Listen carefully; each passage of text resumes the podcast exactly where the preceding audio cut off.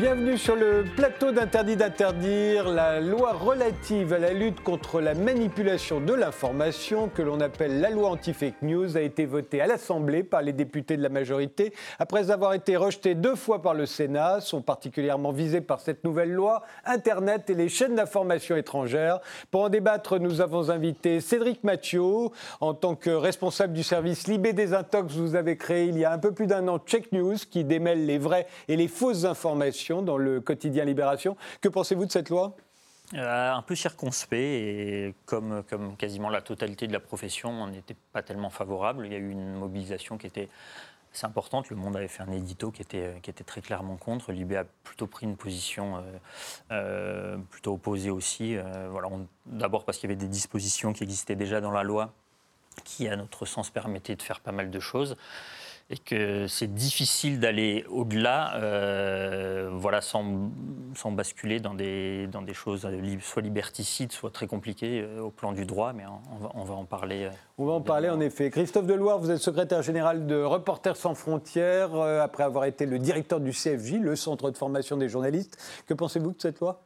Bah, S'il faut dire en quelques points, un sujet légitime, Il faut sur lequel là, le sujet des, des fausses informations en général, euh, de la propagande globalisée est un, vrai sujet sur lequel euh, les démocraties ne sont pas équipées. Deux, un texte maladroit, euh, largement inopérant, pouvant être contre-productif. Mais le, sujet reste un vrai sujet sur lequel le droit aujourd'hui des démocraties n'est absolument pas adapté. François Bernard Huyghe, vous êtes directeur de recherche à l'IRIS, l'Institut de Relations internationales et stratégiques. C'est vous qui avez créé l'Observatoire stratégique de l'information et vous êtes l'auteur de Fake News, euh, La Grande Peur chez VA Presse. Euh, je ne vous demande pas ce que vous pensez de cette loi. Alors, je suis plutôt contre, comme vous en doutez, parce qu'inutile, parce que contre-productive, parce que euh, politiquement dangereuse par le pouvoir qu'elle confère aux GAFA, idéologiquement dangereuse parce qu'elle donne l'impression qu'il y a le clan des bons et des véridiques euh, contre les gens dans l'errance. Qu'est-ce que j'ai oublié? Pas très futé, liberticide. Voilà. David Lacomblède, vous dirigez depuis 2016 l'association La Villa Numéris, un laboratoire de réflexion sur l'économie numérique. Vous, cette loi, vous la voyez comment? Pas inutile, mais pas suffisante. Pas inutile parce qu'elle a permis d'installer un débat et un débat qui revient régulièrement. Souvenez-vous euh, des attentats euh, de janvier 2015, euh, où on avait tous manifesté pour la liberté d'expression le dimanche, et dès le lundi, on mettait en place une loi encore plus liberticide que même la CIA n'aurait pas osé réclamer. À, laquelle pensez-vous? Parce en a eu plusieurs depuis. Bien sûr, et à chaque fois avec un tour de vis supplémentaire et pas suffisante parce qu'elle doit s'accompagner de mesures en matière d'éducation et de mesures il y en a, hein, il est prévu euh, d'inciter l'éducation aux médias dans, à l'école. Qui, existe déjà, entre parenthèses. Hein. Il y a le clémy. Et de mesures économiques parce qu'on peut aller lutter euh, en, contre le portefeuille euh, des fabricants de fausses informations. Jérémy Assous, euh, vous êtes avocat, vous avez été l'avocat de Julien Coupa dans l'affaire de Tarnac, vous avez obtenu sa relaxe euh, et vous êtes aujourd'hui l'avocat de RT France, la chaîne euh, sur laquelle nous diffusons. Qu'est-ce que vous pensez de cette, de cette loi? C'est une loi qui est extrêmement liberticide, très dangereuse et qui va se retourner contre ses défenseurs. Et c'est assez intéressant de vous écouter, parce qu'on voit que vous parlez, vous dites que c'est un débat qui est légitime. Lutter contre la propagande, euh, c'est parfaitement légitime. Lutter via la loi, ça commence à être dangereux, puisque je vous rappelle que tous les régimes autoritaires, c'est toujours au nom euh, de la lutte contre la propagande qu'ils ont euh, interdit et qu'ils ont fait voter des lois très liberticides. Mais je vais prendre juste un exemple pour poser un peu le débat. Cette loi été justifiée, c'était vraiment l'exemple qu'on mettait souvent dans le cadre du débat entre Marine Le Pen et Emmanuel Macron elle a fait référence à un éventuel compte aux Bahamas, mais en disant, voilà, c'est vraiment, c'est une fake news. Elle n'a pas affirmé qu'il avait un compte, mais elle a quand même dit, et l'hypothèse d'un compte. Et donc, en effet, on peut se dire, ça peut déstabiliser quand c'est en pleine élection. Donc, ce serait bien de pouvoir interdire cela. Euh, mais cette loi le permettrait. Si elle l'avait affirmé, on aurait pu, puisque faute de preuves, elle aurait été condamnée. Tous ceux qui auraient diffusé cette information auraient été, euh, eux également, condamnés. Mais cette loi aurait aussi interdit à un média type Mediapart d'affirmer qu'un ministre du budget a un compte en Suisse. Et donc, il n'y aurait pas eu d'affaire Cahuzac. Puisque faut quand même rappeler. Mais attendez, on précise que cette loi, c'est trois mois avant l'élection. Oui, oui, oui, oui, Attention, trois mois avant l'élection, avant une élection, que ce soit européenne, législative, présidentielle. C'est toujours les, lois liberticides, c'est toujours euh, trois mois, puis après on l'étend, etc. Mais peu importe.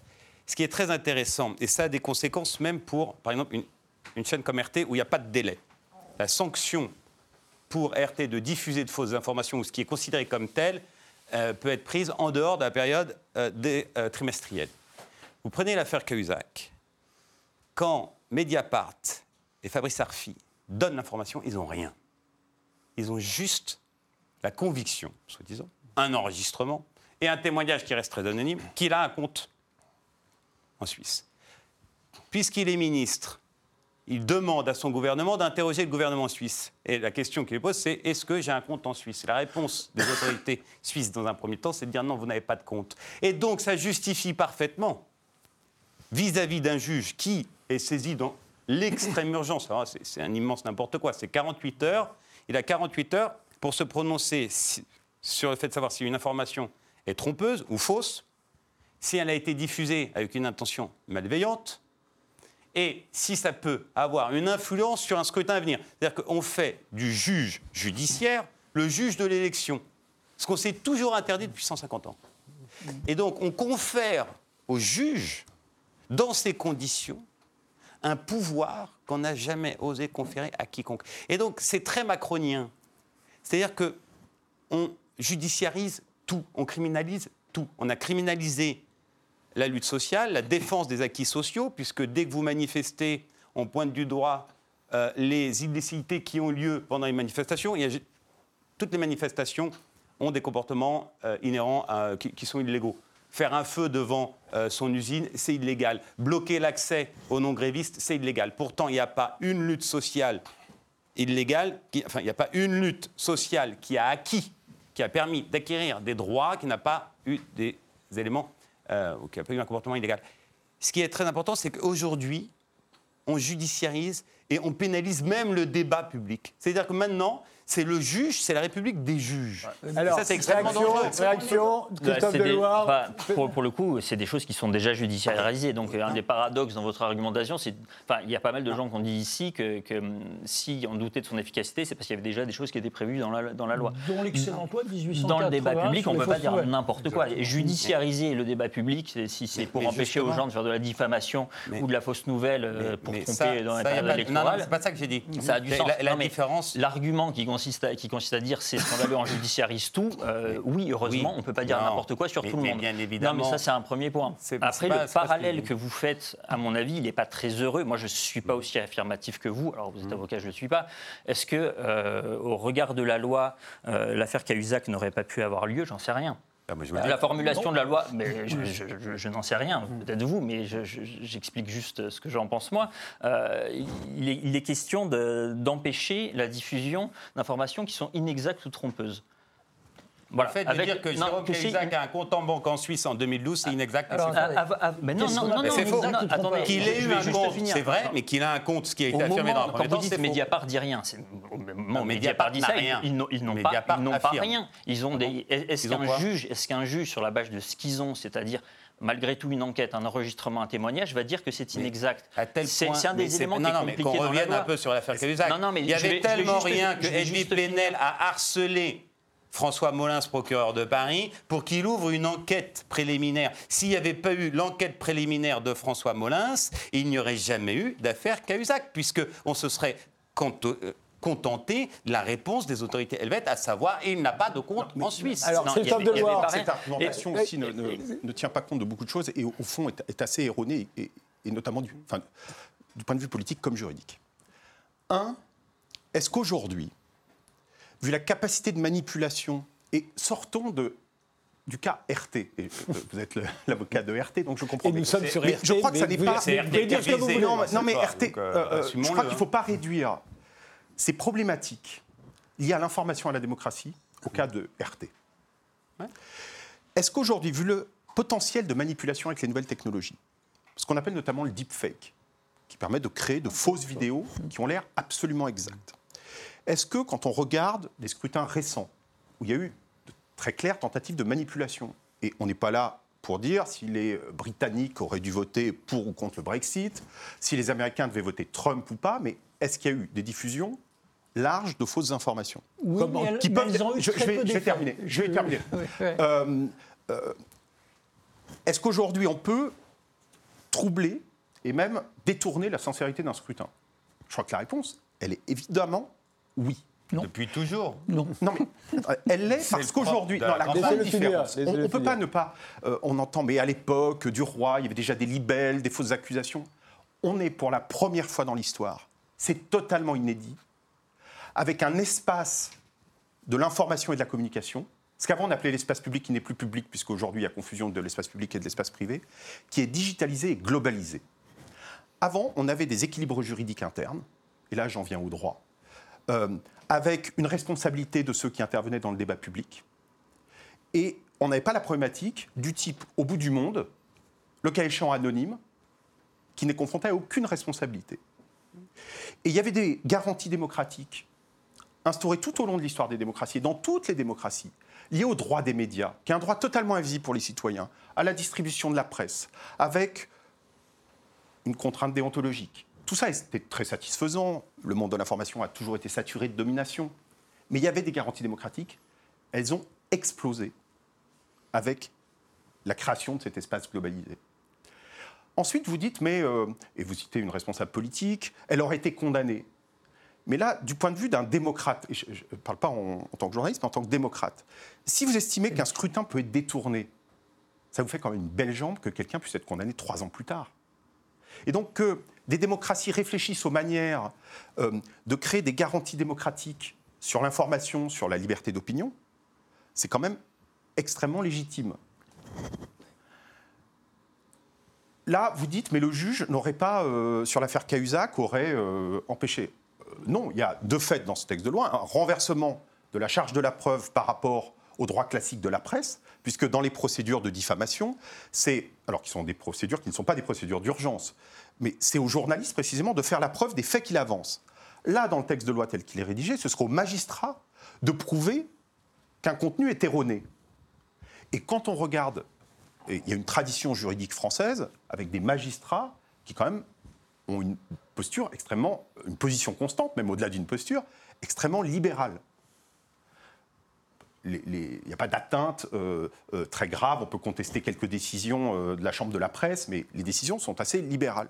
Donc il y a quand même des, des précautions qui ont été prises. Après, nous, on n'était pas, nous, à Reporters sans frontières, on a critiqué cette procédure de référé parce qu'on pense précisément que le juge n'arrivera presque jamais À démontrer à l'inexactitude. Et que donc, beaucoup de gens, qui auront, y compris qui, le cas échéant, auront des, informations, propagé des informations fausses, pourront dire Regardez, il n'a pas dit que c'est faux, c'est bien, ce qui est, c'est bien que c'est, ce qui est- que c'est vrai. Euh, Ce qui n'est pas un raisonnement qui se tient. Mais ça, c'est un risque de cette loi pour le coup. François Bernard Huyghe Oui, alors, premier, alors il y a un problème des faits, il y a un problème de preuve.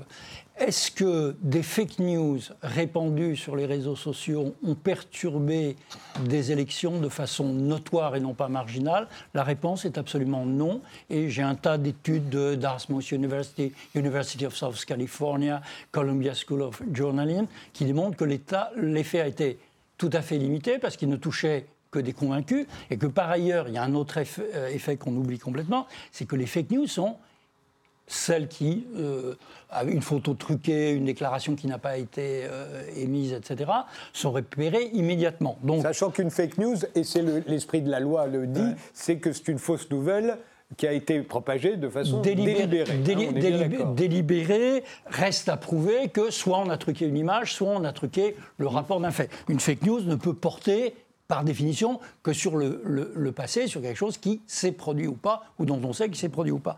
Mais le problème, c'est que euh, le juge va, être, va avoir 48 heures pour décider si une chose est vraie selon des critères de vraisemblance ou de preuve. Mais entre-temps, euh, tout le monde sera en débat là-dessus et euh, la preuve ou la suspicion de fake news aura été apportée par euh, les décodeurs du monde, Crosscheck, ou l'une des 150 ONG à travers le monde qui passent leur temps à chasser les fake news.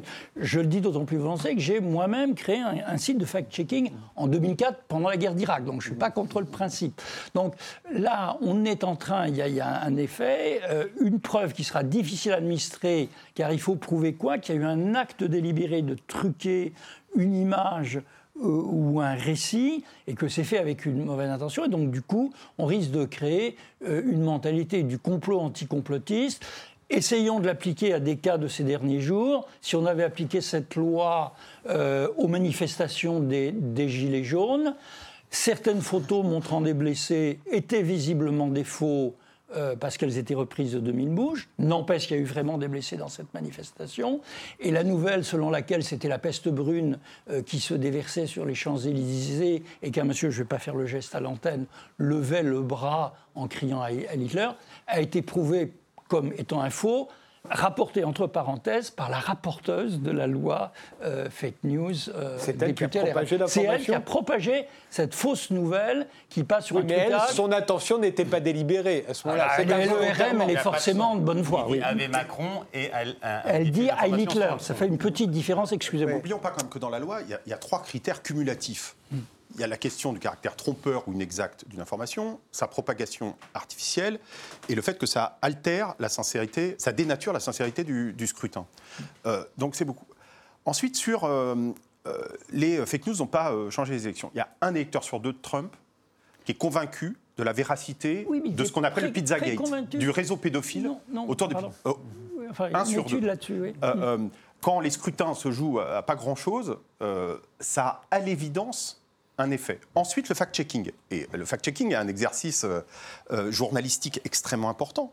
Mais vous savez combien de contenus, nouveaux contenus, sont diffusés chaque jour sur Internet? 100 millions. 100 millions. Quelle est la capacité de fact-checking de l'ensemble, cumulé de l'ensemble des rédactions du monde? Quelques milliers d'articles. Donc le fact-checking est évidemment extrêmement utile, mais en partie, euh, il consiste à labourer la mer. Oui, alors le, oui. le fact-checking n'est pas exercé que par les journalistes, enfin, qui le font très bien et c'est parfait. Euh, il est exercé par des ONG, il est surtout, et c'est un des problèmes majeurs, exercé euh, par les grands, par les GAFA, par les grands du net, par Facebook, qui se sont dotés d'algorithmes pour repérer ça, ainsi que les discours de haine, les discours offensants, etc. Mm. Donc, du coup, le véritable pouvoir de vérifier, c'est le pouvoir des algorithmes, c'est le pouvoir des GAFA, et euh, nous n'avons pas élu les GAFA et nous n'avons pas voté pour eux. David. Ce fact-checking est également opéré euh, par chaque citoyen ah, bien euh, sûr. qui est, c'est très amusant, à cette information. Et il faut bien voir, et c'est une des difficultés, parce qu'on parlait tout à l'heure de la difficulté du juge demain à reconnaître la vraie de la fausse mm. information et de la manipulation, si tant est qu'elle soit volontaire. On voit bien la difficulté des journalistes professionnels aussi à le faire parfois, là où des citoyens sont des décrypteurs tout à fait incroyables de l'information. Et quand ils sont confrontés à des fausses informations, ils le reconnaissent connaissent pour beaucoup d'entre eux. Euh, à la Villa Numériste, nous avons fait un sondage avec l'Institut BVA. Un Français sur trois déclare avoir déjà été confronté en conscience à une fausse information et à l'avoir partagée en sachant qu'elle était fausse, euh, parce que après tout, on se dit que ses amis, sa famille ne euh, sont pas plus idiots que soi et reconnaîtront à leur tour la fausse information, oubliant qu'au passage, on lui a donné du crédit, tout simplement, tout bêtement. Cédric Mathieu? Non, moi, je voulais, j'ai juste pas fini en. enfin, Jérémy a évoqué effectivement ce qui, pour moi, est la, seule vraie fake news de la, de la campagne de 2017. C'est effectivement cette histoire du faux compte d'Emmanuel Macron aux Bahamas, donc, qui, intervient à un moment du débat entre deux tours qui est pas du tout euh, anodin. Euh, quelques jours avant les Macron Leaks, euh, qui, arriveront vraiment à la fin, absolument. Mais ce qui est intéressant, c'est que ce sont exactement les mêmes canaux de diffusion. Et ça, c'est une vraie fake news, parce que c'est quelque chose qui est fabriqué. Alors, c'est un peu artisanal, parce qu'on s'est rendu compte que c'était bidon. À l'appui de ce faux compte, de cette rumeur, euh, il y a des, quand même des documents, des documents qui ont été fabriqués. On s'est rendu compte, un certain nombre de sites spécialistes se sont rendu compte qu'il y avait des scans, des traces de, de, de calque, etc., qui étaient foireuses. Bon, en deux jours, tout le monde s'est rendu compte que c'était faux. Mais c'était une vraie fake news avec une intention euh, évidemment euh, très malveillante euh, qui venait des États-Unis. Donc ça c'est aussi intéressant de le dire on a identifié les gens qui ont été les premiers à, véhiculer, à véhiculer ça. C'est des, gens qui s'appellent William Craddick et, Jack Posobiec, qui sont des Trumpistes assez déchaînés. ils ont fait sortir ça sur le forum 4chan et on a, enfin voilà, on a repéré exactement ça. Donc c'est une vraie, voilà, c'est une vraie initiative. Alors ça, valide le discours de, Macron qui est des fois catastrophiste sur, sur le mode, on est attaqué, etc. Ça, on reviendra sur, sur les limites de ce discours. Mais, mais en tout cas, c'est un vrai truc comme ça. C'est une vraie fake news. Ouais. Alors, Pour moi, c'est la seule vraie fake une news de la vraie campagne. fake news. Alors, en- tout à fait d'accord avec vous, c'était une fake news assez grossière d'ailleurs et très vite euh, repérée. Une vraie fake news, c'est un document. Et un document sur le net, il est traçable, même si ça prend euh, du temps et de l'effort. Mais effectivement, euh, par exemple, les, euh, les mails supposés diffusés de La République En Marche, c'était de vrais mails, une vraie news. Les Macron et que-. Absolument. et que personne n'a eu le temps, techniquement, c'était 9 gigas, personne n'a eu techniquement le temps de les lire, donc influence sur l'élection, zéro. Mais et c'était des vraies news. Mais c'était le but. Oui, c'était le but. C'est le, le- le Ça- but ça précisément de, des- des lâcher Macron, un paquet d'informations comme ça à ce moment-là, c'est précisément parce qu'on n'aura pas le temps de les vérifier. Voilà. Le, ta- timing est, assez bien choisi. Ouais, moi, moi, je commence. Enfin, il y a quelque chose que je, je, je saisis mieux en vous écoutant. Euh, déjà, la première chose, hein, le juge, il démontre rien. Le juge, il prononce. Euh, c'est une des parties euh, qui doit le convaincre et qui doit démontrer. Et là, c'est la question que tout le monde élude. Qui vont être les parties dans ce procès?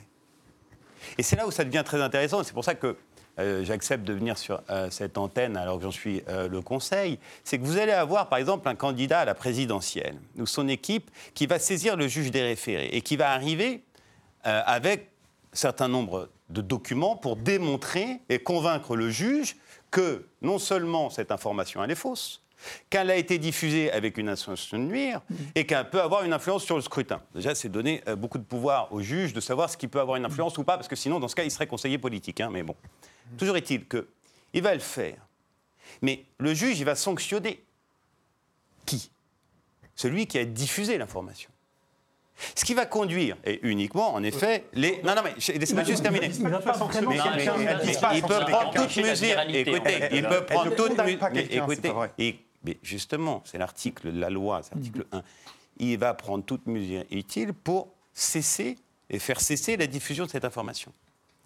Mais quand vous êtes une chaîne, enfin un média euh, étranger, comme par exemple RT ou CNN, la sanction peut être, de la part du CSA, la suspension la diffusion de la chaîne, pas la cessation de l'information. Vous avez une décision de justice, même en référé, voilà, il n'y a pas de compte, ça suffit, si vous vous exposez, vous êtes sanctionné. Non, c'est la suspension de la chaîne. C'est-à-dire que à 8 h du matin, il y a eu ce relais d'information, ben, Monsieur Frédéric Tadei, vous n'avez pas le droit de passer à 19 h. Mais il y a mieux. L'article 6, dont personne ne parle, et dont vous ne parlez pas, l'article 5 et 6 de la loi, dit que dans ces conditions, le CSA peut également, s'il considère que les intérêts fondamentaux de la nation sont en jeu, sont en péril, donc la démocratie, l'élection, les grands principes démocratiques, donc la libre élection, il peut résilier. Ce qui va conduire les chaînes, inéluctablement, à s'auto-censurer. Ah, vous ne mettez pas Mais- RT, mais- RT, mais- non, pas, non, pas non, en mais- jeu mais- le- le- si, c'est ça qui est Bah, intéressant. c'est que les j'espère que sanctions, non, mais que les pas sanctions sont tellement lourdes, c'est qu'il n'y a qu'une possibilité. Les sanctions sont tellement importantes, avec des standards euh, qui sont tellement flous, parce que je suis désolé, euh, l'intention de nuire, ça va être difficile à prouver, ça va être suivant qui vous êtes, on va vous prêter des intentions. Le, euh, une, une- une influence sur le scrutin, mais qui peut être capable, si ça avoir une influence, même aujourd'hui, deux ans après, ap- enfin trois ans après pour, pour Trump, on est incapable de savoir exactement ce qui a fait que Trump a été élu ou pas, euh, par, euh, et, et les gens ont voté ou lui, Oui, avec lui ou, ou- pour lui ou pas. Donc, vous voyez, ça va, c'est extrêmement dangereux. Et c'est là où on se rend compte que cette loi n'est que la continuité de tout ce que pensent euh, ces libéraux, ces, ces- ces dirigeants, à savoir que le citoyen est un lambda, est un incapable majeur. Il n'a aucune capacité de discernement. On, l'a considéré pour le consommateur, on a dit il ne peut pas lutter contre les grosses entreprises, donc parce que euh, il c'est des contrats d'adhésion, il peut rien faire, donc on va le surprotéger. C'est euh, donc on déroge au principe euh, de l'égalité entre deux personnes lorsqu'elles contractent.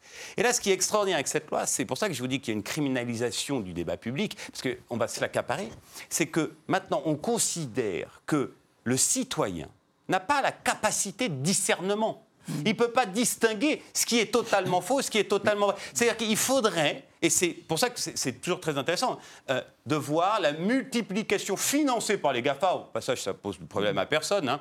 Euh, quand on voit le décodex qui est complètement financé par Google, Facebook, etc. C'est-à-dire qu'on on, voit, hein. mais, mais, non, mais même Libération, vous allez arriver, vous, vous donnez des labels, vous cachérisez l'information.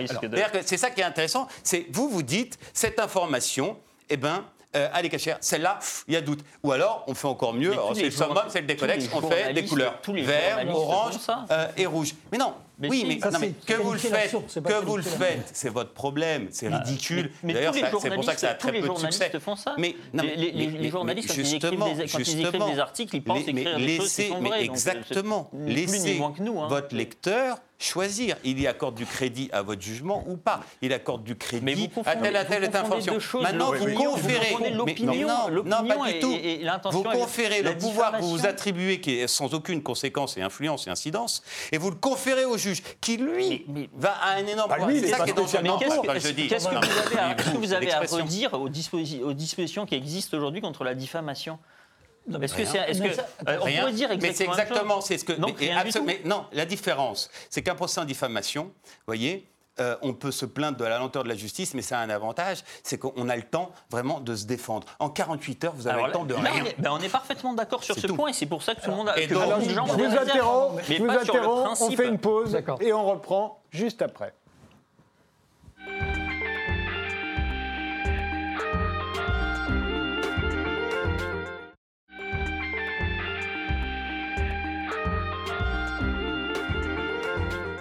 On reprend ce débat sur la loi anti-fake news avec Cédric Mathieu, qui dirige Check News sur Libération, avec Christophe Deloire, le secrétaire général de Reporters sans frontières, François Bernard Huyghe, l'auteur de Fake News, La Grande Peur, euh, David Lacomblède, qui dirige l'association La Villa Numéris, et Jérémy Assous, qui est l'avocat de RT France. Euh, petit rappel de ce qui s'est passé depuis que Emmanuel Macron a, voulu euh, cette loi anti-fake news, quelques péripéties euh, tel que ça a été rapporté sur RT. J'ai décidé que nous allions faire évoluer notre dispositif juridique pour protéger la vie démocratique de ces fausses nouvelles. Un texte de loi sera prochainement déposé à ce sujet.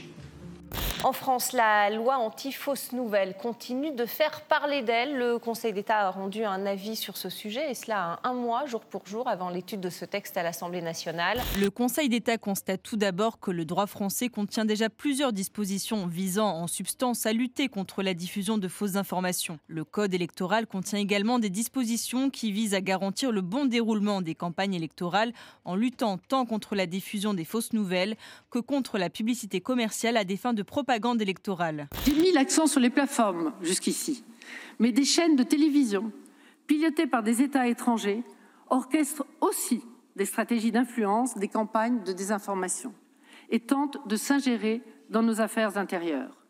Le CSA est insuffisamment armé pour y répondre. C'est un enjeu de souveraineté pour notre pays. Nous soutenons donc la proposition du texte qui vise à renforcer les pouvoirs du CSA à l'égard des chaînes non hertziennes contrôlées par un État étranger. Si vous voulez interdire ceux qui, de l'extérieur, répandent des fausses nouvelles ou qui s'expriment par des canaux qui appartiennent à des gouvernements étrangers, vous n'êtes pas sorti de l'auberge. Il va falloir surveiller matin, midi et soir la BBC. Il va falloir surveiller tous les jours Al Jazeera.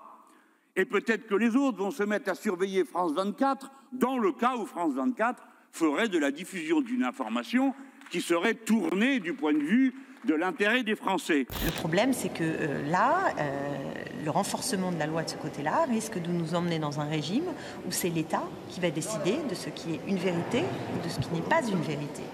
Et ça, c'est dangereux, mais terriblement dangereux pour la démocratie. Toujours en France, sachez que le Sénat a rejeté hier soir le projet de loi sur les fake news. Vous préférez passer votre tour. J'aurais envie de dire simplement quel dommage. Pour le gouvernement, l'attentisme est un risque que nous ne pouvons pas nous permettre de prendre. Et je, me dois donc de vous dire que nous irons jusqu'au bout et le texte poursuivra son parcours législatif. Euh, vous arrivez euh, ici, vous tentez de nous l'imposer en acceptant des amendements. Nous vous disons que ce n'est pas la bonne méthode et que nous souhaitons un dialogue. Vous le refusez, vous continuez en nous disant que de toute façon, le texte, quoi que nous fassions, il sera adopté à l'Assemblée nationale. La façon dont vous nous traitez montre que nous avons tout à fait raison aujourd'hui de voter cette motion, parce que là, il y a une forme d'arbitraire que nous dénonçons ici. Voilà. À la une de l'actualité également, les députés français qui ont adopté dans la nuit, en deuxième lecture, la loi sur la manipulation de l'information en période électorale. Le projet de loi sur la manipulation de l'information rejeté une seconde fois par le Sénat. Dans l'actualité cette semaine, la loi sur la manipulation de l'information en période électorale, finalement adoptée par l'Assemblée nationale mardi. Mais 140 sénateurs du groupe Les Républicains et de l'Union centriste ont saisi le Conseil constitutionnel. Ils considèrent que la loi sur la liberté de la presse de 1881 suffit pour encadrer les mauvaises pratiques. Alors cette nouvelle loi, on a l'impression qu'elle ne vise au fond que les plateformes en ligne, Internet, les réseaux sociaux et les chaînes d'information étrangères. On a l'impression que si demain on publie des fake news intentionnelles, donc si l'on aurait sur euh, un journal euh, français ou sur une chaîne de télévision française, ça ne pose pas de problème. Est-ce que c'est le cas? Bah, on tombe dans l'ancienne loi de 1880 qui suffisait parfaitement et qui a plein d'excellentes dispositions. Et je pense qu'effectivement, dans cette loi, il y, a, deux objectifs ou deux cibles. Euh, d'un côté, par le juge des référés, il y aura la possibilité de faire retenir des contenus mensongers. Mensonger, ça ne veut pas forcément dire manipulation politique. Ça peut être un canular, un, piège à clic, euh, une stupidité totale, en donnant aux GAFA une injonction de les retirer plus vite, ce qu'ils font déjà. Bon. Et par ailleurs, il y a le côté CSA qui va pouvoir retirer euh, à vous, il hein, bah, faut dire les choses franchement, parce que ce n'est pas une loi qui est faite contre Radio Vatican, euh, ah bah, qui croit en la divinité du Christ. C'est un État étranger. Voilà, c'est un État étranger euh, qui va permettre de lui retirer sa licence ou l'intérêt pour, pourquoi pas pour une fausse nouvelle prouvé avec une fabrication euh, prouvée, mais pour une, euh, une tendance, une orientation ah bah euh, idéologique. Ah bah non. Bah non j'ai le texte de la loi. Ah bah il ne dit, pas, dit pas que RT va être privé de diffusion pour une orientation idéologique. Non, en fait, on a, là, vous il, a, il est dit, de la loi, il est dit que le CSA pourra, dans plusieurs cas qui peuvent toucher à la défense nationale, à, je sais pas, au danger moral pour la jeunesse, je me souviens plus des, des formulations exactes, ou pour une activité de propagande ou de tendance à euh, diffuser de fausses informations. C'est pas exactement ça. On va voir le texte de la loi. J'ai le texte là. On, va le voir, il va apparaître. C'est pas exactement ça. On va le retrouver. Voilà. C'est s'il porte atteinte aux intérêts de la nation ou au fonctionnement des institutions. De nature à altérer la. Je dis pas que c'est facile à juger, mais c'est pas tout à fait la même chose que. C'est pas la même chose. Pour le coup, RT RT, alors nous, en plus, on a bossé, on a eu une question, mm. donc euh, Check News, et euh, Macron a énormément ciblé RT pendant la campagne de 2017, et est-ce que RT a vraiment diffusé des fausses informations, des fake news? Et on a répondu, les lecteurs peuvent aller voir, que en fait, non. Euh, les Bahamas, euh, voilà, euh, RT, on n'a pas parlé. et en revanche, il y a une ligne qui est voilà, ultra claire, qui est, qui est comme d'autres médias ont des lignes. Mais RT n'a pas plus que Valeur Actuelle diffusé des, des fausses ou Libération. Ou Libération. Ou Libération. J'ai pensé à Valeur Actuelle comme ça. Non, parce que quand on associe... On arrive, à ce que vous avez rappelé, à savoir que ça ne choque, ça ne vous choque pas apparemment, qu'il y ait une discrimination suivant la, société pour laquelle vous travaillez, alors que vous êtes journaliste français. C'est-à-dire que les journalistes d'RT peuvent se voir privés de euh, leur travail et leur chaîne fermée, leur société euh, fermée, puisque quand, là on suspend pour trois mois, mais on peut résilier, ça peut même ou résilier de la BBC, sans, hein. sans, juge, ou la BBC. la BBC est à l'étage Parce que des, des, des, des, personnes, une autorité, à savoir le CSA, une autorité, qui n'est même pas juge, c'est-à-dire qu'il a même pas on ne peut même pas se défendre comme on se défend devant un juge, parce que le juge, il est il, est indépendant, contrairement euh, au CSA. Le CSA, lui, il dépend de l'État, totalement de l'État. Donc, vous vous rendez compte que vous trouvez ça ne vous choque pas qu'il y ait une différence de traitement suivant la, société pour laquelle vous travaillez. C'est-à-dire que. non, mais alors, je prends un autre exemple dans le monde économique. Juste un exemple. Vous travaillez pour Renault, vous êtes un salarié de chez Renault, vous avez des droits. Vous travaillez euh, en France pour Ford ou pour Nissan, eh ben, vous n'avez pas les mêmes droits. C'est pas, pas parce que vous, vous répétez une imputation fausse plusieurs fois sans que je puisse intervenir entre-temps, que, que, ça en fait une vérité. D'abord, on a réagi en tant que reporter sans frontières sur ces articles-là sur le CSA. Donc en disant qu'à notre sens, ça n'était pas le bon moyen de répondre à un problème véridique. Et d'ailleurs, euh, nous, on a une position, c'est qu'on pense que le CSA a pour rôle et c'est dans les conventions de toutes les chaînes, de- d'assurer l'indépendance éditoriale des rédactions. Et que dans, certaines, euh, dans certains médias, et euh, dans ce genre de débat, je ne cite pas tel ou tel média, c'est beaucoup moins le cas que dans d'autres. On a demandé ça euh, dans un média, euh, la propriété d'un oligarque privé, euh, en, faisant des actions fortes. Euh, ça peut être le cas pour des chaînes possédées par des États étrangers et, si elles répondent à des logiques politiques. Il est de l'intérêt des citoyens et des démocraties d'assurer un pluralisme d'informations indépendantes. Aujourd'hui, on est dans une problématique totalement nouvelle de jungle informationnelle. Parce qu'on parle de la loi de 1881. Mais c'est tromper les gens de parler de la loi de 1881 à propos des journalistes, parce qu'au fond, la loi de 1881, elle s'applique à tous les citoyens. Exactement de la même manière. Il y a des lois, en revanche, spécifiques pour les médias qui sont, euh, je sais pas, pour la distribution de la presse écrite, la loi Bichet euh, à la Libération, euh, la loi qu'a constituée le CSA, qui pose des obligations en termes d'honnêteté de l'information ou d'indépendance. Aujourd'hui, euh, appliquées de manière très insatisfaisante, mais qui ont des vertus, ces garanties démocratiques. Et dans cet espace globalisé, où les distinctions sur lesquelles ces régulations étaient fondées se sont envolées, distinction entre euh, espace public et espace privé, euh, distinction entre, puisque la plupart des fausses informations récemment dans les élections, par exemple au Brésil, ont circulé via des canaux privés, des messageries privées ou euh, des emails. Euh, Il y a des partis politiques, je sais pas, en Inde, le BJP, euh, qui euh, fait des campagnes avec euh, 3 millions, des millions, des dizaines de millions parfois euh, d'emails et qui propagent, le cas échéant, des fausses informations comme ça. Et Euh, sur des canaux privés, ce qui fait qu'ils peuvent dire que et, pas... qu'aujourd'hui, quand je dis on est dans une jungle informationnelle, on est dans- dans un système qui euh, favorise finalement l'information fausse. Parce que quand vous, j'entends, euh, je vous entends dire que les, les gens sont, sont capables de, de- de distinguer le vrai du faux, je suis désolé, mais moi, je suis, j'ai fait 15, jours- 15 ans de journalisme d'investigation. Si on m'apporte une vidéo, en la regardant, je suis incapable de savoir dans quelles conditions elle a été produite, si elle sert un intérêt particulier, euh, s'il y avait euh, une euh, règle prohibant les conflits d'intérêts, si je n'ai rien. Donc, comment on fait pour redonner un avantage à l'information fiable? Et avant, il y avait ces règles. Je voudrais juste rappeler une étude du MIT qui prouve que le potentiel viral des fausses informations est six fois supérieur aux informations vraies. Euh, C'est-à-dire Ça, les- on ça démontre retweet- la compétence. on retweet euh, plus facilement chaque- une fausse information qu'une information vraie. qu'elle vous sidère, elle vous Oui, mais ça montre quand même notre capacité. Enfin, Alors, il y a, il y a ça, deux ça pièges. contredit là-dedans. l'idée Il y a selon notre laquelle. cerveau, d'une part, parce que notre cerveau Les biais cognitifs. à croire qu'il correspond à notre idéologie, à nos stéréotypes, euh, euh, ou ce qui fait la peine aux gens que nous détestons politiquement ou autrement. Bon, nous sommes. euh, voilà. Mais l'autre problème, c'est la logique des GAFA qui, sur les réseaux sociaux, favorisent la diffusion des nouvelles, pas forcément fausses, mais sensationnalistes, surprenantes, en rupture, soit parce qu'il y a des intérêts commerciaux qui la favorisent, comme les pièges à clics, soit parce que c'est la logique même de Facebook et compagnie de vous renforcer dans vos croyances pour avoir de plus en plus de minutes de votre cerveau. David Lacombette On voit bien l'intérêt du conseil de, de- de cette chaîne à installer un match, la République française contre euh, RT France.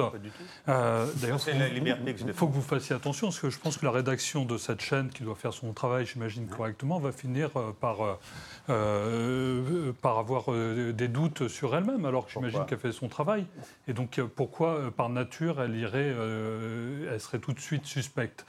Au-delà, au-delà, il faut bien voir. C'est que, c'est que Au-delà, faut bien la voir que les loi, sources- La loi voir les vise sont spécifiquement les médias étrangers. Et quand j'entends, vous, représentant du Reporters sans frontières, mais je, je- je- je suis ravi d'entendre que vous dénonciez donc. Moi, j'ai lu la saisine du Conseil constitutionnel par les Républicains. Ils saisissent, envers- euh, ils critiquent l'article 1, donc le fait de saisir le juge en, en 48 heures.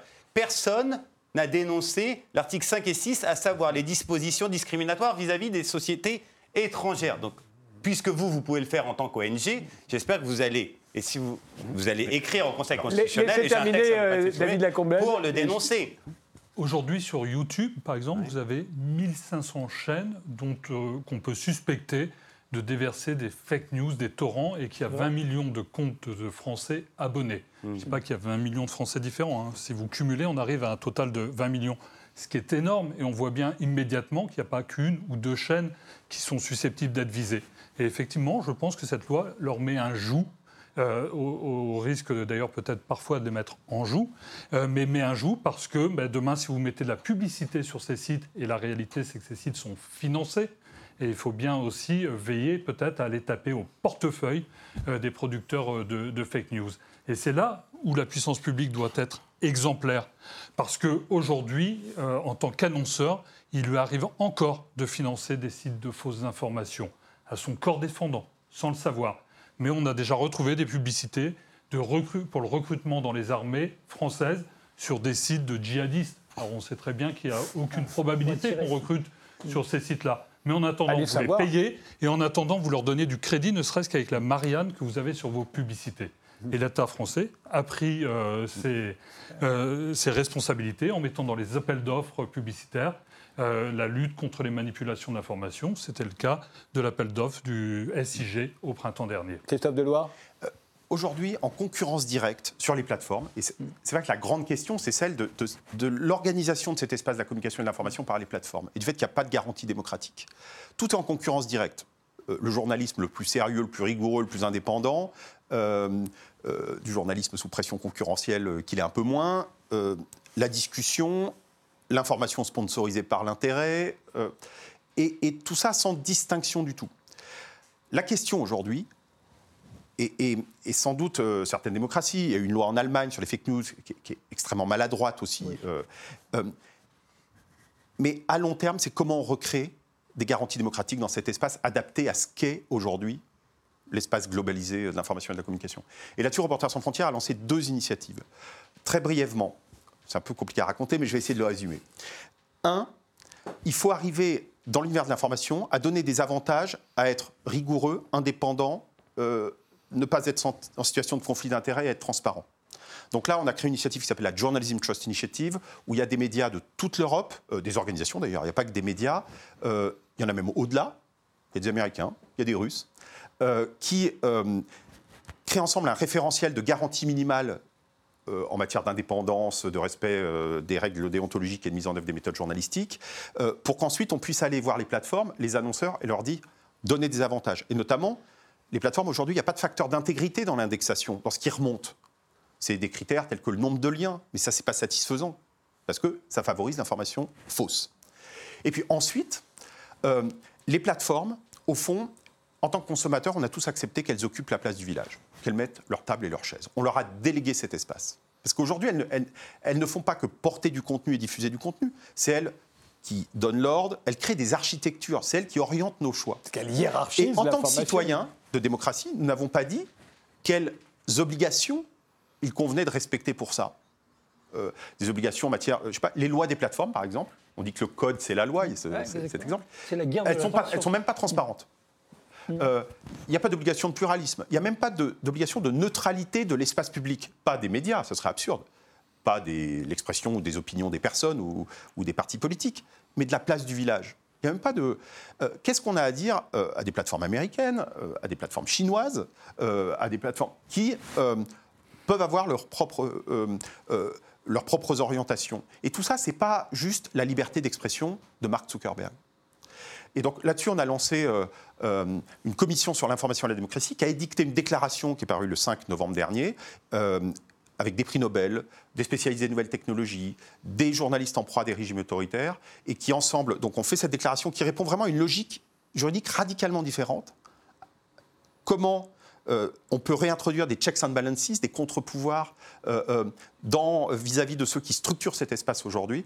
Et 12 chefs d'État et de gouvernement sont engagés à travailler sur la base de cette vision, qui est vraiment une vision qui a été créée par la société civile, par une commission indépendante. Cédric Mathieu Ouais, moi je voulais simplement dire une chose qui, est pour moi importante, c'est que la manière dont le débat, c'est pour, nous, les, enfin pour les, journalistes et je pense les fact-checkers, c'est la manière dont, la majorité a posé, enfin l'exécutif a, posé cette, ce thème des fake news était très piégeux parce que ça, en fait, c'est Macron contre euh, RT, quoi. Et, euh, ou Macron contre les méchants, Macron contre les, les marges. C'est pas nous qui avons commencé, vous. C'est pas vous qui avez commencé.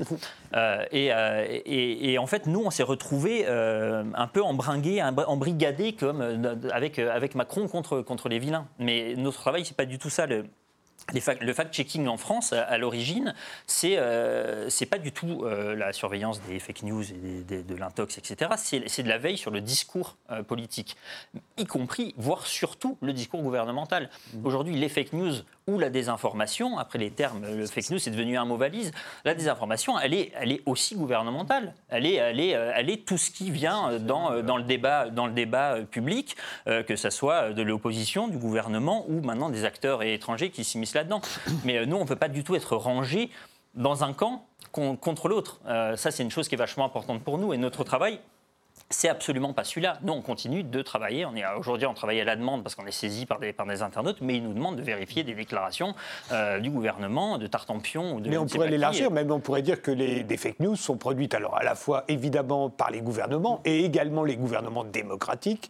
Il y en a eu de nombreux, de, nombreux exemples dans l'histoire. Alors ça, oui, mais alors après le problème c'est que fake news, qu'est-ce que ça veut dire Voilà, c'est ça. Mais, je voulais dire, je voulais dire, c'est les euh, gouvernements, euh, c'est évidemment les partis politiques en général c'est la presse elle-même parfois euh, pour, pour vendre, ce sont les entreprises énormément, de plus en plus parfois, euh, on pourrait dire qui ne produit pas de fake news aujourd'hui?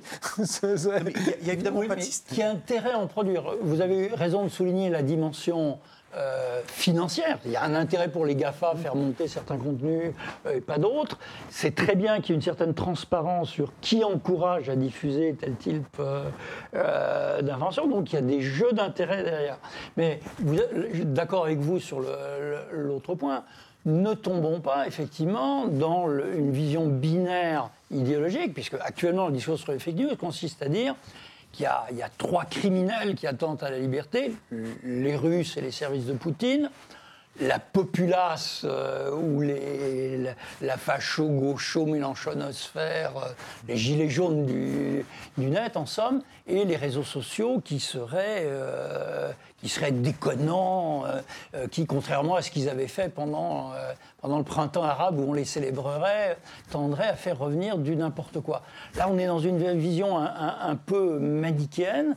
Je voudrais simplement rappeler, je ne sais plus qui avait dit ça, je ne sais plus si c'était Tocqueville, qui disait que dans une démocratie, euh, si on veut accepter qu'il y a deux opinions qui s'expriment, il y en a forcément une des deux qui est fausse ou stupide, et peut-être les deux.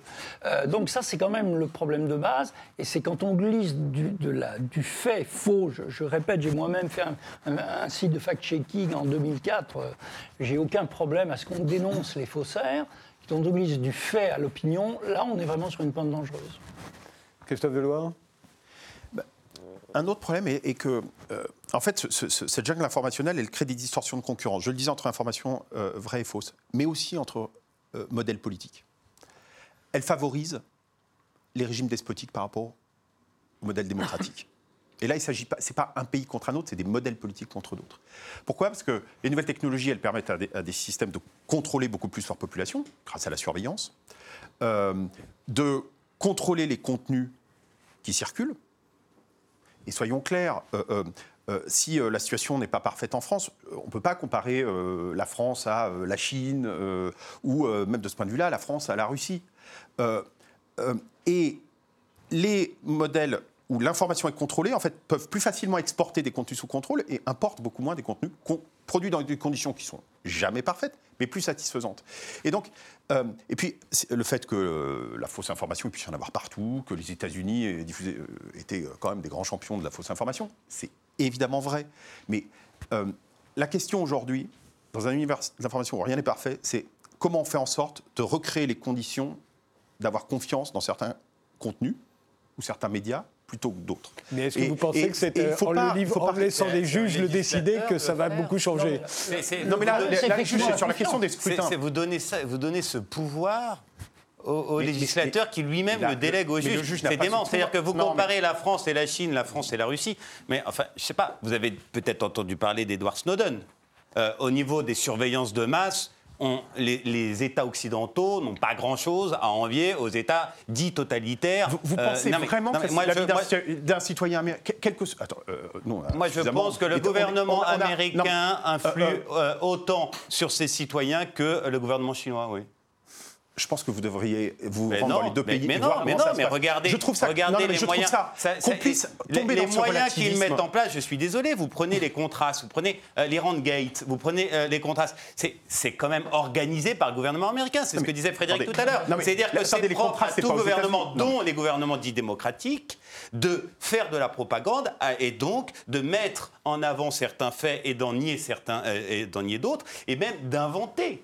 Et de fabriquer. C'est le propre. Ah, non, non, mais c'est Chomsky qui disait que la propagande est ce qu'est la matraque dans à la, la propagande et à la démocratie, ce que la matraque est dans un État euh, dictatorial. connais très bien Chomsky. Alors, je connais très bien Chomsky avec là, qui j'ai- Vous découvrez la lune, je découvre la. Chomsky, que je connais bien, avec qui j'ai co-signé des tribunes, que je suis allé voir, en Chine, il sera en tôle. Et dirait le dixième de ce qu'il dit, euh, il serait euh, Il est torturé au fond d'une geôle. Il est où Assange Non, mais attendez, Non, mais Assange- pas la attends, même chose. Assange, a dit la vérité. Assange est un whistleblower. Assange, il n'a même pas fait révélé- part de son opinion, Ah, il a juste donné des informations qui, pour le fait, sont vraies. hein. Sont vrais, c'est pas un problème. Mais vous, mais savez aussi que les problèmes qu'il a actuellement ne sont pas les liés à. États-Unis la. Chine. Non, mais c'est- il faut quand même faut, rappeler que là, vous êtes, on parle d'une loi qui est liberticide dans le sens où on confère à un juge un pouvoir qui revient à tout à chacun, à savoir, c'est le sens critique. Vous accordez non, du crédit Mais non, pas à pas- quelque chose. vous Et ce qui est extraordinaire, c'est pas que vous, vous voulez, Non, vous, pas- voulez nous pas- pas punir, vous voulez punir un citoyen de ne pas euh, euh, accorder euh, du crédit au monde et de préférer passer deux heures sur YouTube que de lire Le Monde ou le Figaro. Franchement, c'est une interprétation aberrante. Il, nous reste que, deux- il nous Non, reste mais- que 2 minutes 30, C'est- alors je vais les c'est- distribuer. C'est pas ici un concours de plaidoirie on peut. Pas David- David de plaidoirie sur rien. Alors c'est bien du débat euh, que naîtra aussi euh, la véracité. Parce que si nous sommes 100% sur ce plateau à, penser, à dire que euh, Emmanuel Macron aurait 22 ans euh, et que 100% de la population euh, finit par le croire, où est la vérité? Et donc il faut euh, éduquer au débat euh, nos concitoyens et leur permettre euh, d'avoir ces échanges. Et de ces débats euh, naîtra aussi la véracité. Et c'est en ça qu'aujourd'hui les lecteurs ont malgré tout le pouvoir, parce qu'ils ont l'audience. Et euh, si vous faites confiance à une communauté euh, telle que les journalistes de Libération, c'est bien cette audience qui euh, vous porte également dans ce combat et dans les vérités que vous portez.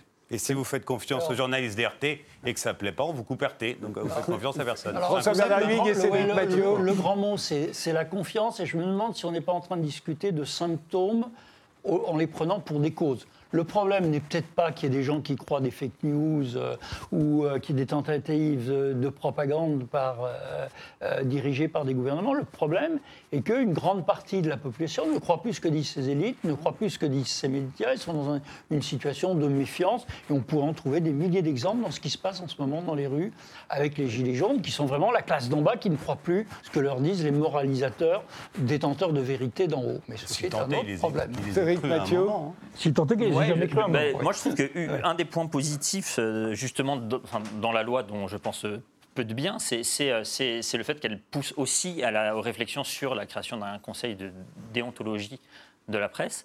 Euh, et là, pour le coup, je pense que c'est c'est un moyen assez positif de recréer. euh, Mais vous cette- savez bien que le, qui dit conseil de déontologie va, veut dire qui va nommer qui, euh, que le quel type de cotation. C'est comme de, c'est de dire bah, le CSA, Ah bah, c'est formidable, tout le monde pense qu'ils ont toujours raison. Mais personne ne pense jamais que le CSA non, a raison. c'est- quelque chose. bah, pour le coup, c'est pas le CSA parce que c'est un principe mais- d'autorégulation euh, qui, euh, qui, s'il fonctionne, sera évidemment euh, varié. Euh, Sa crédibilité tiendra au fait qu'il sera divers.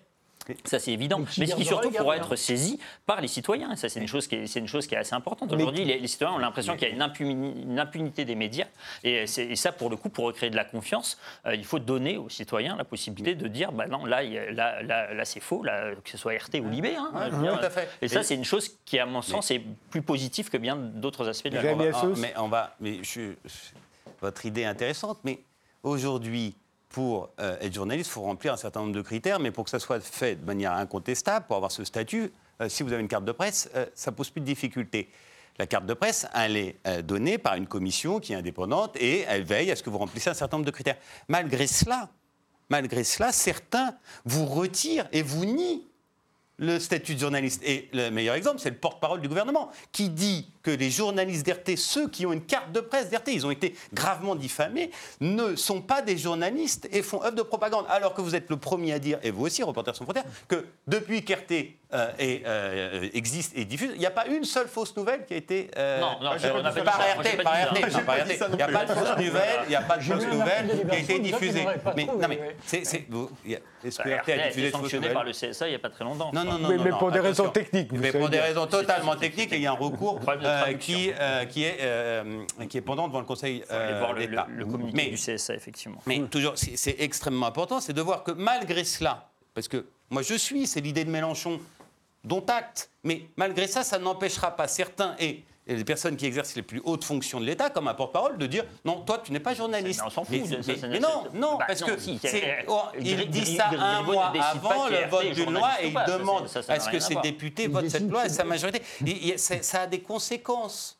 Et on, Ça, je il, confère, mais si, c'est c'est extrêmement. c'est- Je reviens toujours au même point. C'est que ce que vous dites, on, on est d'accord, mais on on ne donnera pas, on ne délèguera pas un pouvoir de sanction. Ah non, bah non. Alors que là, la loi confère un pouvoir de sanction au juge, mais surtout au CSA. Et je rappelle encore une fois qu'on confère un pouvoir sans aucune défense, quasiment, parce que c'est une mise en demeure éventuelle, éventuelle pour la résiliation. C'est obligatoire pour la suspension, ça ne l'est même plus pour la résiliation. C'est vous dire euh, la notion qu'ils ont des droits de la défense euh, pour euh, une autorité étatique. C'est extrêmement grave. Et ça s'est jamais vu, puisque vous parlez toujours euh, euh, des grands principes démocratiques. Depuis, euh, dans les grandes périodes, de- depuis 100 ans, il n'y a jamais eu une loi aussi liberticide, sauf dans les périodes extrêmement Mais violentes faudra, et sombres. Faudra, Mais si. Mathieu. Faudra voir, faudra voir à quoi ça aboutit. Moi, je, je suis assez circonspect et j'aimerais bien voir. Après, je pense que sur la dimension RT, je pense que c'est surtout extrêmement naïf. C'est-à-dire que si on devait se préoccuper aujourd'hui de, de l'ingérence étrangère dans un processus électoral, ça passerait pas par le canal d'RT. Je pense que c'est- c'est des choses qui seraient éventuellement possibles. Je ne suis pas sûr que ça serait. Mais, mais- mais euh, c'est vrai, c'est pour ça, mais vous avez parfaitement raison, et c'est juste, c'est pour ça que le pouvoir de sanction, de, tant de euh, suspension que de résiliation, ne dépend pas seulement des périodes électorales. Et c'est là où il y a un vrai problème. François Bernard dernier mot Non, non, allez-y. Bah, finalement, je vais, je vais rebondir sur ce que disait François-Bernard Huyghe. Euh, J'évoquais un certain nombre de problèmes, celui que vous évoquez, de la perte de la confiance, y compris vis-à-vis de, Les journalistes sont des êtres humains comme les autres, avec euh, leurs qualités euh, co- collectives, leurs défauts collectifs, et leurs qualités individuelles et leurs défauts individuels. Mais y compris vis-à-vis de gens qui ont des scrupules, à aller sur le terrain, à interroger euh, des gens à droite, à gauche, euh, un peu plus loin. Euh, et, qui- et qui a, on voit bien un- une chute hein, de, de- de- de cette Bah, confiance qui peut être liée au fait que, les- au- sentiment d'un manque de. de- Mm. je- en fait, quand les journalistes donnent leurs opinions, enfin, ils ne sont pas là pour ça. Mm. Euh, mais nos sociétés ont besoin de tiers de confiance. Euh, on ne peut pas euh, euh, uniquement chacun aller voir tous les sujets et statuer. Donc il faut déléguer notre confiance. Et donc qu'il y ait des gens qui mettent en œuvre des méthodes en respectant des principes pour le faire, c'est utile. Après, il faut qu'ils le fassent le mieux possible, euh, sans, avec le moins de préjugés possible, et que personne ne sente que euh, ses intérêts ou euh, ses perceptions ne sont prises en compte. Ça, c'est tout l'enjeu. Et c'est un enjeu de L'enjeu- reconstruction. L'enjeu, c'est la vérification et la, et- et la preuve que les faits sont faux ou pas. Et, et sans aller les chercher, chercher les faits Voilà. uniquement d'un côté, on a un Je, je vous remercie tous les cinq euh, d'avoir participé à cette émission. Merci de nous avoir suivis jusqu'ici et rendez-vous dans un prochain numéro d'Interdit d'interdire.